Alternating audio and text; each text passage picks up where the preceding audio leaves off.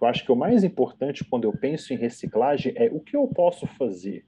Então, eu posso fazer uma anestesia mais sustentável com menor impacto né, no meio ambiente? Eu posso reciclar no ambiente perioperatório?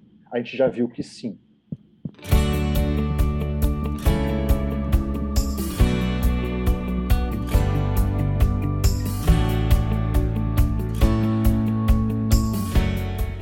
Bom dia, boa tarde, boa noite. Olá, colega anestesiologista de todo o Brasil e de várias partes do mundo que nos ouvem a qualquer momento, em todo lugar.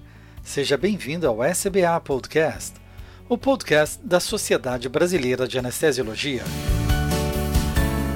Eu sou Pablo Guzmán, médico anestesiologista, podcaster do Medicina do Conhecimento. Falamos hoje sobre uma pauta mundial, a sustentabilidade ambiental.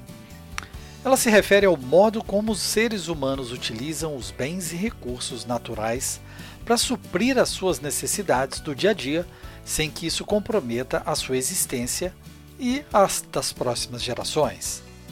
Chegamos ao nosso 23º episódio e nesse canal, juntos com a Sociedade Brasileira de Anestesiologia, trazemos informações, dicas, entrevistas e novidades para promover a saúde ocupacional valorizar a defesa profissional e aprimorar a qualidade e segurança da medicina perioperatória.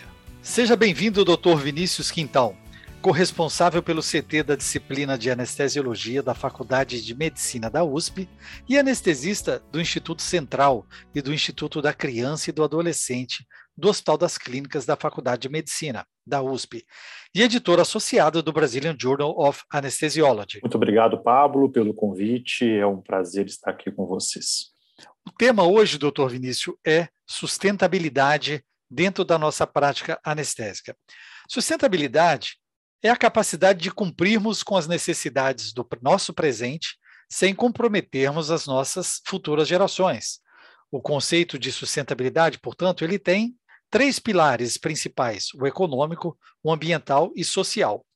Dentro da anestesiologia, nós temos a responsabilidade e o impacto ambiental ocasionado pelas nossas anestesias e as técnicas anestésicas que propomos e executamos em nossos pacientes.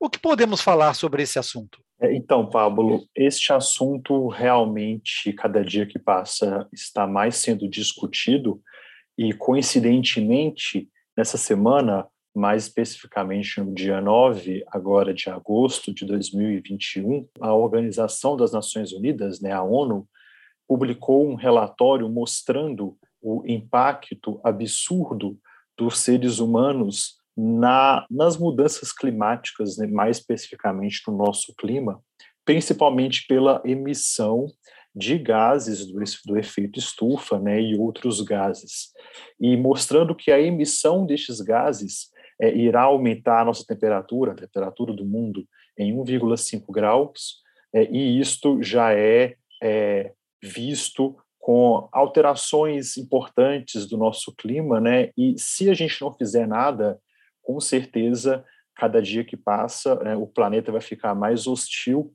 à nossa presença. E a gente fica imaginando que isso, ah, isso é ruim, mas ruim para a gente. Mas é uma forma do planeta tentar resolver o nosso problema, porque se a gente está é, interferindo muito no planeta, o planeta vai dar um jeito de tirar a gente da linha de frente, né? Então, e isto é muito importante também na anestesia. E sem dúvida, essa discussão cada dia que passa está mais em voga e o impacto da, da anestesia, especificamente do nosso ato anestésico e de toda a medicina perioperatória, é muito grande, né? É, tanto na sustentabilidade ambiental, também quanto na sustentabilidade econômica. Mas especificamente sobre a sustentabilidade ambiental, é importante é, entender que nos Estados Unidos, onde os dados eles são muito mais fidedignos do que os nossos dados, infelizmente, 30% é, do lixo produzido pelo hospital vem do centro cirúrgico. Tá? Então, 30% do lixo que o hospital produz vem do centro cirúrgico. Então, o centro cirúrgico tem um impacto muito grande na produção de lixo. Nós temos que ter esta, esta ideia do tanto que nós impactamos na produção de lixo e também na sustentabilidade ambiental e na reciclagem. Do ponto de vista de, do tripé da sustentabilidade, nós entendemos então que de forma global nós poderíamos ter a nossa ação social englobando as sociedades, as nossas condições de vida, e vejo isso uma, um importante papel da Sociedade Brasileira de Anestesiologia na conscientização dos seus associados e de todos os anestesistas que atuam na nossa prática clínica nesse processo de sairmos é, de dentro dos, das nossas quatro paredes do centro cirúrgico e olharmos pela janela, exatamente focando nesse impacto ambiental que é, proporcionamos, né, que essas alterações que são realmente desenvolvidas a partir do nosso trabalho, já que os recursos naturais do planeta realmente é, têm a sua necessidade de se tornarem sustentáveis pelas nossas ações. Na questão do impacto econômico também da, da sustentabilidade, no que referimos à nossa produção, crescimento, a distribuição dos consumos e a utilização, obviamente, de fármacos. Onde poderíamos atuar num ponto de vista climático e ambiental, eh, referindo aos nossos anestésicos na prática usual? Basicamente, é, nós interferimos de duas formas quando a gente pensa em sustentabilidade ambiental e reciclagem. Uma delas é a produção do lixo, que eu acabei de falar. E deste lixo produzido no hospital, foi, feito uma, foi feita uma pesquisa é, nos hospitais do lado oeste da Austrália, e eles mostraram que mais de 40% do que a gente produz de lixo é plástico. E deste lixo produzido, mais de 60% é reciclável. E, infelizmente, reciclamos muito pouco do que a gente produz de lixo dentro do hospital, mesmo sendo mais de 60% deste lixo com capacidade de ser reciclado. O outro problema também é o desperdício de medicações. Né? Desperdiçamos muitas medicações. No Brasil, nem tanto, porque a gente ainda não tem as seringas pré-preparadas. Mas nos Estados Unidos, por exemplo, a epinefrina, como ela já é pré-diluída, é muito desperdiçada. E também foi feito um estudo lá que eles conseguiriam economizar mais de 90 mil dólares só com fármacos jogados fora, sem ter sido utilizado dentro do centro cirúrgico.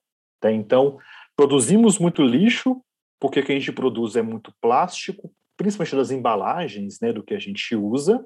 Essas embalagens não são recicladas, apesar de 60% ser realmente reciclável sem nenhum perigo à contaminação, né, de solos, águas ou de, dos seres humanos, e também o desperdício de medicamentos não utilizados. E por último, a gente não tem noção do impacto dos anestésicos inalatórios né, no clima. Então, os anestésicos inalatórios, eles, infelizmente, né, apresentam um impacto muito grande quando a gente pensa em aquecimento global, porque eles são considerados é, gases é, do efeito estufa. Então, eles podem aumentar a temperatura né, do planeta além de um anestésico especificamente, que no caso é o óxido nitroso, também ser um gás que pode destruir a camada de ozônio. Então, quando a gente compara os gases anestésicos com o CO2, e aqui eu vou falar sobre um conceito importante quando a gente discute gases do efeito estufa, que é o GWP100, que é o Global Warming Potential. Então, é o potencial de aquecimento global que este gás tem, ou então um derivado, né, que no caso os anestésicos inalatórios não são gases, mas podem virar gases. Então, o GWP100, que é o Global Warming Potential, né, de cada gás ou de anestésico inalatório, é a sua capacidade de absorver a radiação infravermelha durante 100 anos, comparado ao CO2, né, ao dióxido de carbono.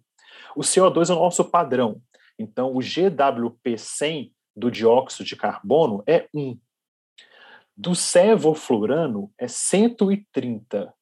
Do isoflurano é 510. E do desflurano é 2540. E quando a gente pensa em tempo de meia-vida destes gases na atmosfera, o óxido nitroso tem um tempo de meia-vida em anos de 114 anos. O desflurano, 14, o isoflurano, 3 anos, e o sevoflurano, 1 ano.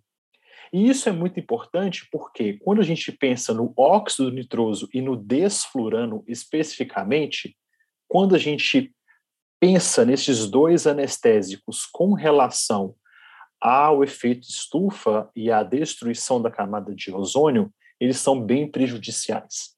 O desflurano, então, com esse GWP100 muito grande, né, mais de 2.500 vezes maior do que o dióxido de carbono, o CO2, e o óxido nitroso com uma capacidade de destruição da camada de ozônio e um tempo de permanência atmosférica muito extensa, né? mais de 110 anos. Né? Então, isso realmente é. Quando a gente pensa nesses números, a gente entende que o impacto da anestesia, pensando na produção de lixo, que pode ser reciclável e nós não reciclamos, no impacto climático dos anestésicos inalatórios e também no desperdício de, de fármacos, né, quando a gente pensa na não utilização destes fármacos. Um dado super importante sobre o impacto também climático dos anestésicos inalatórios é quando a gente compara né, o uso do anestésico inalatório com o que um carro, é a quilometragem né, de um carro tem também um impacto na, na produção de gases do efeito estufa. É, os dados que eu tenho são dados americanos, então eles colocam em milhas e não em quilômetros, mas a gente consegue entender mais ou menos.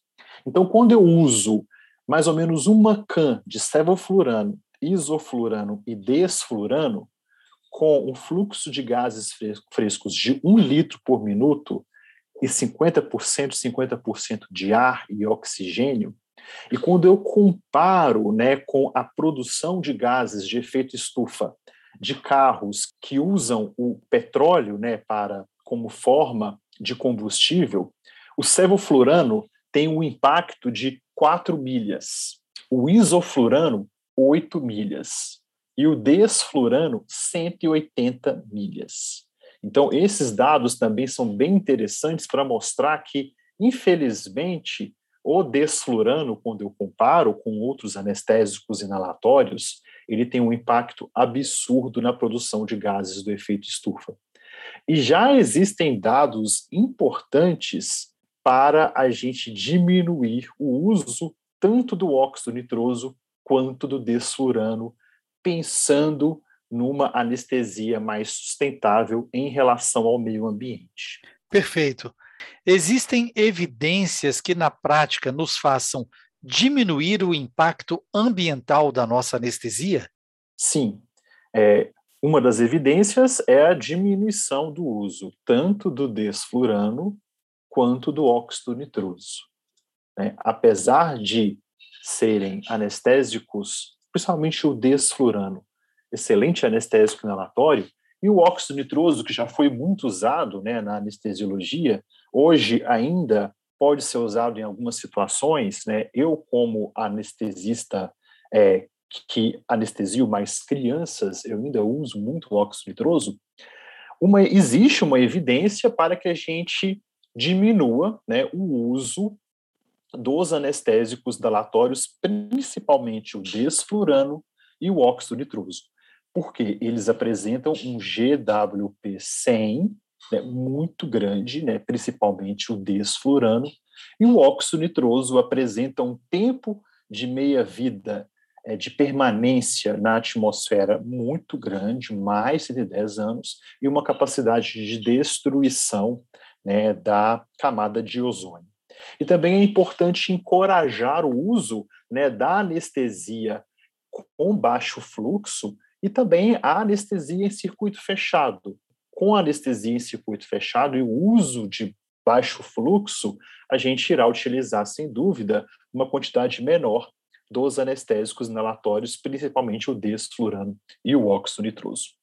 O que é incerto é se realmente vale a pena né, a gente suspender completamente o uso da anestesia inalatória e passar só, pra, só para anestesia venosa ou anestesia é, regional. Porque não existe evidência se, por outro lado, o aumento do consumo dos fármacos venosos também teria um impacto na sustentabilidade ambiental, porque a produção e uso de plásticos, né, quando eu uso anestesia venosa, também aumentaria muito. E também o uso do propofol ainda é pouco estudado, né, o uso do propofol no impacto ambiental. Apesar de vários estudos já mostrarem a presença do propofol em águas destinadas ao consumo humano. Então, o propofol e os outros fármacos anestésicos estão sendo descartados de uma maneira incorreta. É, existem dispositivos e recipientes específicos para eu descartar os fármacos anestésicos, porque são considerados tóxicos, mas a gente sabe que o, o, tanto que um propofol é utilizado no mundo, provavelmente muitos litros de propofol serão descartados de uma maneira incorreta e isso contamina águas e, no final de contas, contaminar, contaminará também o ser humano e outras formas né, na natureza. Então, uh, o que é incerto atualmente é: será que se eu substituir pela anestesia venosa total, eu vou fazer bem para a natureza? Ainda não se sabe.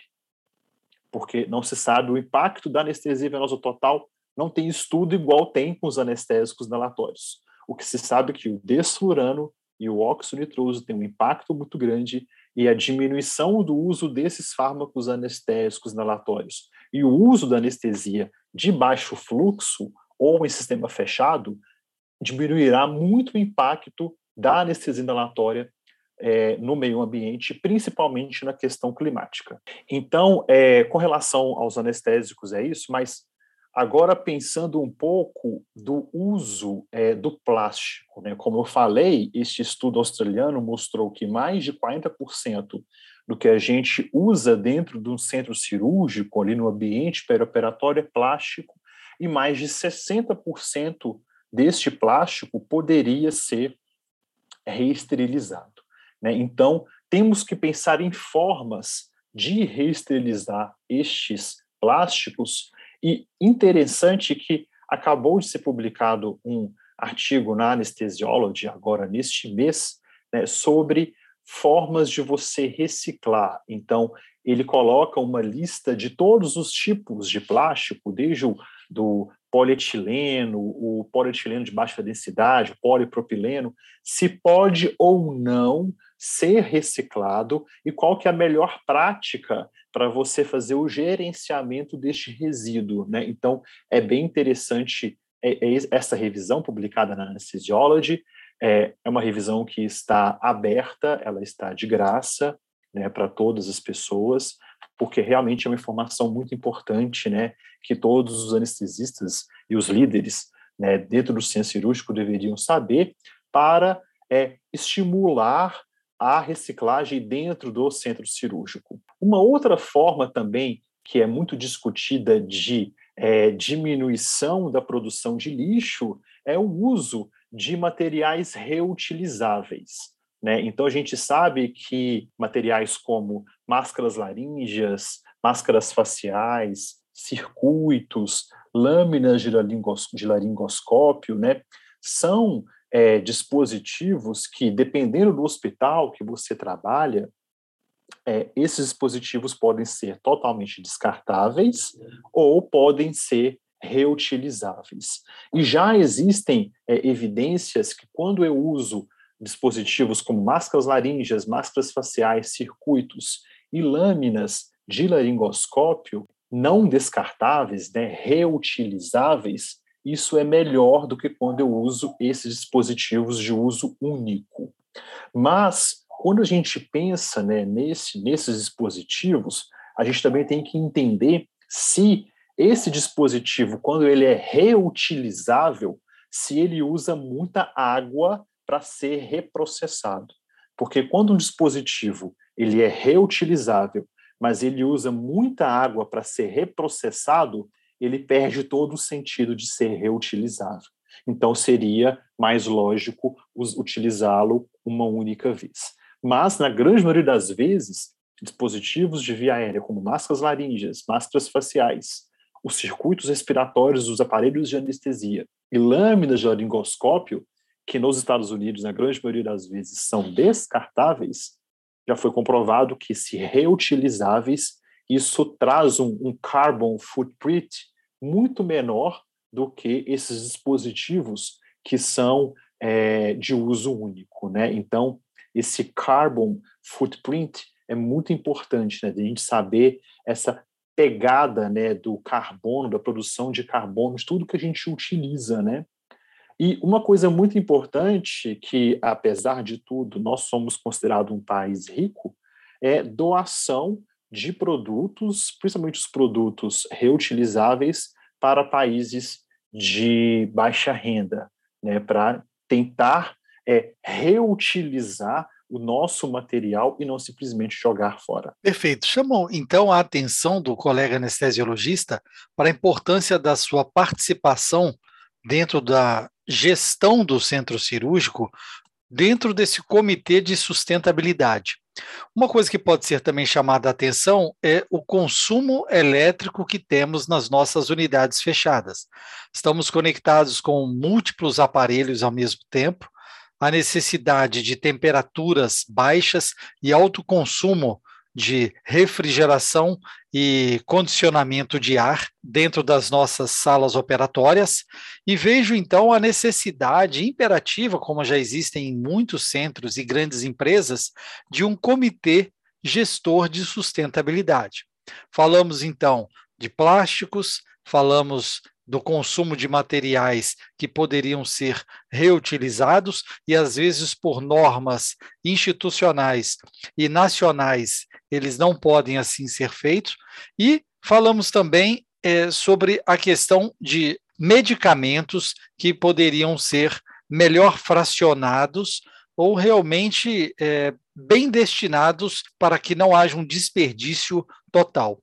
Para isso, foi feito um survey sobre sustentabilidade ambiental e reciclagem em anestesia, para que a gente pudesse entender melhor onde nós estamos, porque nós sabemos, a partir das experiências internacionais, aonde queremos chegar.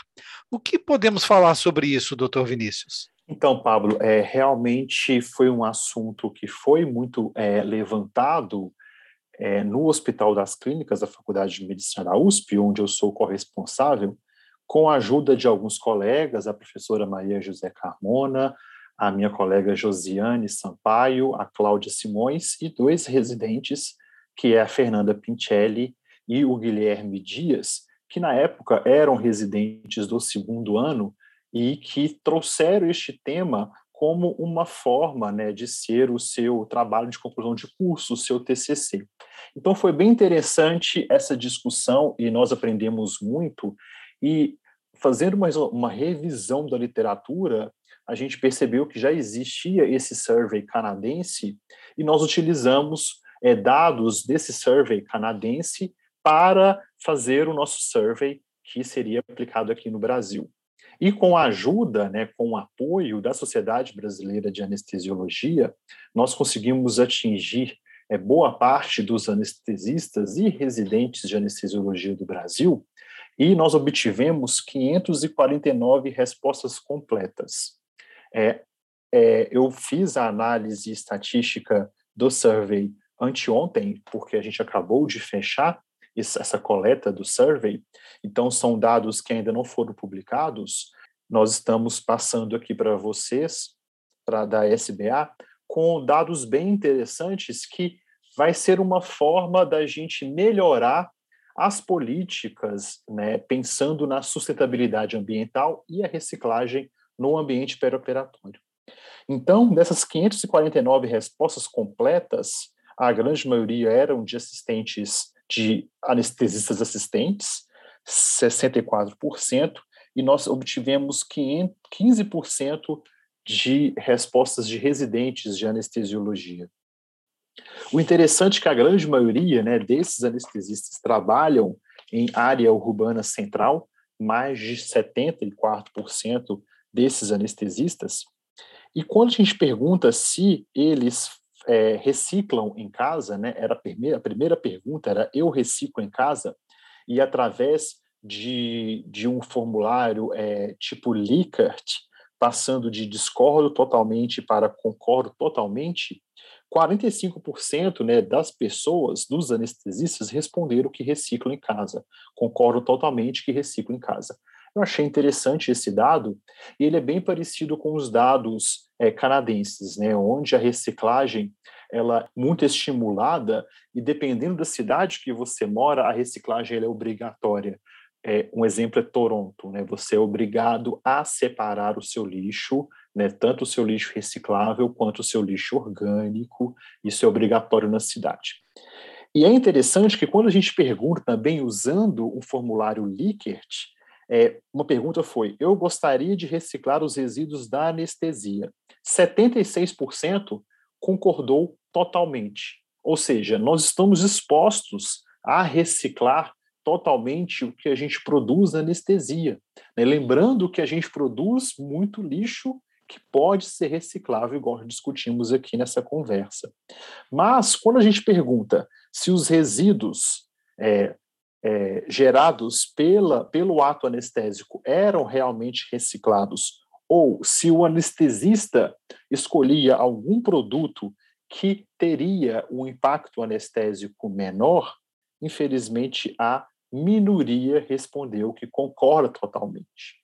Né? Então, mostrando que, apesar da gente querer reciclar, infelizmente, querer reciclar e querer utilizar um anestésico com menor impacto, ou uma técnica com menor impacto ambiental, ainda estamos fazendo muito pouco isto, né? infelizmente. E um outro dado muito importante e que realmente foi muito parecido com esse survey canadense publicado em 2019, é que a grande maioria falou que não tem nenhuma comunicação clara e de fácil acesso no, no ambiente perioperatório para orientá-lo a destinar o resíduo para reciclagem, né, ou então destinar o, o resíduo para um recipiente adequado. Né, então, isso também é uma barreira e a grande maioria respondeu que falta liderança. Falta liderança no ambiente perioperatório para estimular né, as pessoas a fazerem a reciclagem e pensar numa anestesia é, mais sustentável. Um outro dado também muito importante que nós obtivemos é, neste survey, Pablo, é quando a gente pergunta sobre os tipos de lixo e também sobre os tipos de recipientes para a destinação do lixo. É, a grande maioria fala, falou, né, dos respondentes, relatou nesse survey que eles têm disponível um recipiente para lixo comum e lixo infectante, mas a minoria falou que tem disponível no ambiente perioperatório recipientes específicos para lixo reciclável. Então a gente não consegue reciclar porque a gente não tem nem onde destinar o resíduo ali no centro cirúrgico. Tá? E também quando a gente pergunta sobre tipos de lixo, né, os tipos de lixo que pode ser lixo infectante, lixo pérfuro cortante, lixo comum reciclável, né, ou então lixo infectante, a grande maioria falou que não sabia essa classificação.